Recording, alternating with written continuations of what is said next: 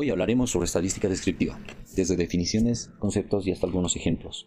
Pero antes de empezar con este capítulo del podcast, recomendarles que pasen al anterior, ya que hablamos de los 12 conceptos estadísticos más importantes en la ciencia de datos y que todo el mundo debería saber. Sin nada más que aconsejarles, empecemos. Y para eso hay que preguntarnos primero, ¿en qué consiste la estadística descriptiva? ¿Qué conceptos debemos conocer? En esta ocasión nos concentraremos y nos centraremos netamente en lo que es estadística descriptiva. Ya tendremos otros podcasts hablando de estadística diferencial o algunas variables. Para eso, eh, ¿qué es la estadística descriptiva? Es una rama fundamental de la estadística que se centra en la recopilación, ordenación, representación y síntesis de información numérica con el objetivo de comprender y transmitir de forma clara y eficaz sus características fundamentales.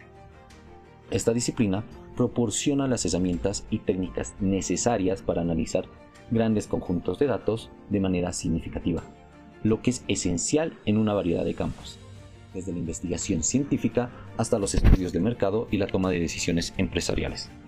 En otras palabras, la estadística descriptiva es como contar una historia sobre números, en lugar de lidiar con un montón de números diferentes, la estadística descriptiva brinda herramientas para organizar y resumir esos números de una manera que tengan sentido, así como algunos conceptos clave.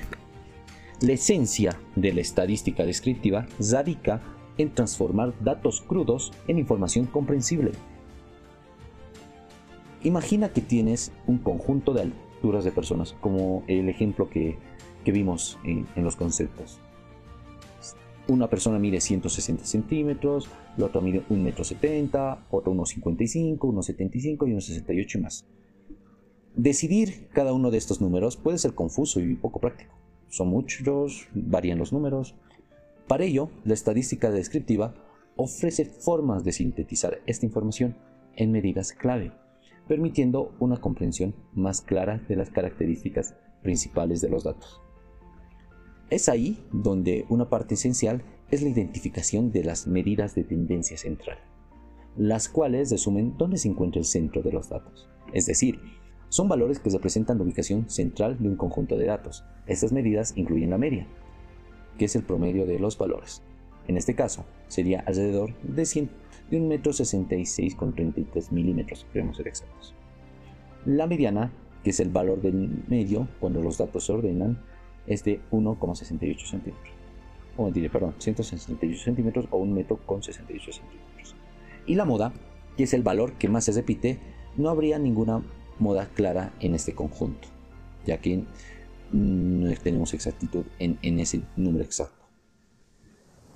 Es decir, además de atender dónde se agrupan los datos, es importante comprender cuán dispersos están. Es ahí donde aparecen las medidas de dispersión, como el rango y la desviación estándar. Ofrecen, estas ofrecen información sobre la variedad de los datos. Es decir, el rango es la diferencia entre el valor más alto y el, más bajo. 20 centímetros, en este caso, lo que nos da una idea general de cuán amplia es la dispersión. La dispersión estándar mide cuánto se alejan los valores individuales de la media. Un valor más alto indica una mayor variabilidad en las alturas se amplía el, marco de, análisis. Otra herramienta que valiosa en la estadística descriptiva es la distribución de frecuencias. Esta técnica lo que hace es agrupar los datos en intervalos, es decir, de 150 a 160 centímetros un grupo, de 160 centímetros a 170 otro grupo, y contar cuántas observaciones caen en este intervalo, cuántas veces caen en un grupo específico.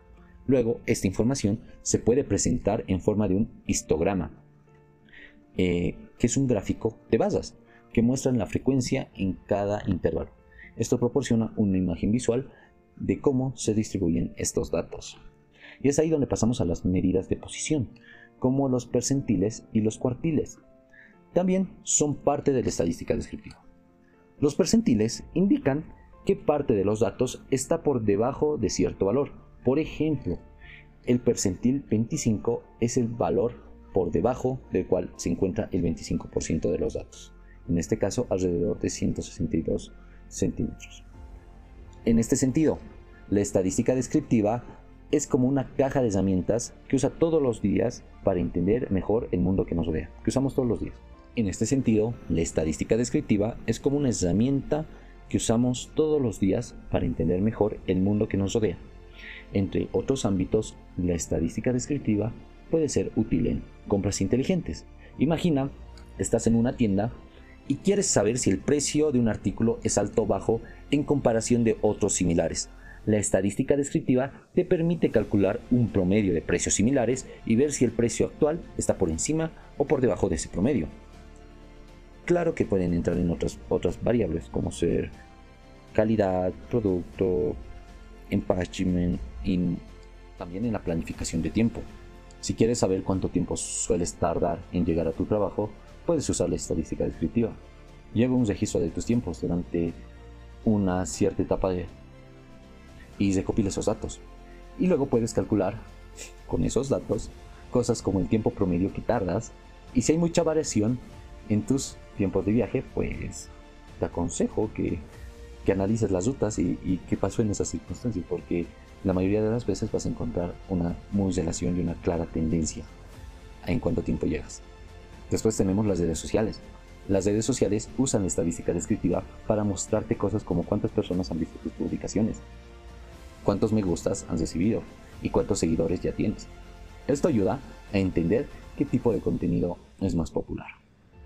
En el área de salud, si estás tratando de mantener un peso saludable, puedes usar la estadística descriptiva para calcular tu peso promedio en un periodo de tiempo.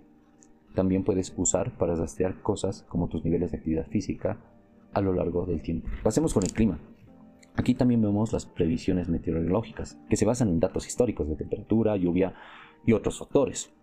La estadística descriptiva ayuda a resumir estos datos para predecir el clima y tomar decisiones sobre qué llevar o cómo planificar actividades al aire libre. Y por último tenemos las encuestas. Cuando ves el resultado de una encuesta en la televisión, en redes sociales, pues los números que te reflejan ahí son analizados usando estadística descriptiva. Así puedes entender rápidamente qué opinan muchas personas sobre un tema en particular, ya que no te van a enviar qué ha escogido cada persona de, cada persona de los millones de habitantes de tu ciudad. Mejor hacerlo en un gráfico y mostrando cuántas y cuántas fueron a. En modo de un resumen, pues la estadística descriptiva es como llevar unas gafas que nos ayudan a ver el mundo numérico con mayor claridad, tomando datos complicados y haciendo más fáciles de entender. Te permite contar una historia sobre esos datos, como cuál es el número típico, la media, cuán dispersos están los datos, las desviaciones estándar y cómo se ve en un gráfico. Es como convertir números en una historia comprensible. Y muchas gracias a Javier Rodríguez, que fue el que realizó de gran manera este resumen de todo lo que engloba a la estadística descriptiva. Y así, una vez más, llegamos al final de nuestro episodio de hoy en DataMind. Soy Kevin Urdanibia, espero que este episodio haya alimentado tu curiosidad y conocimiento.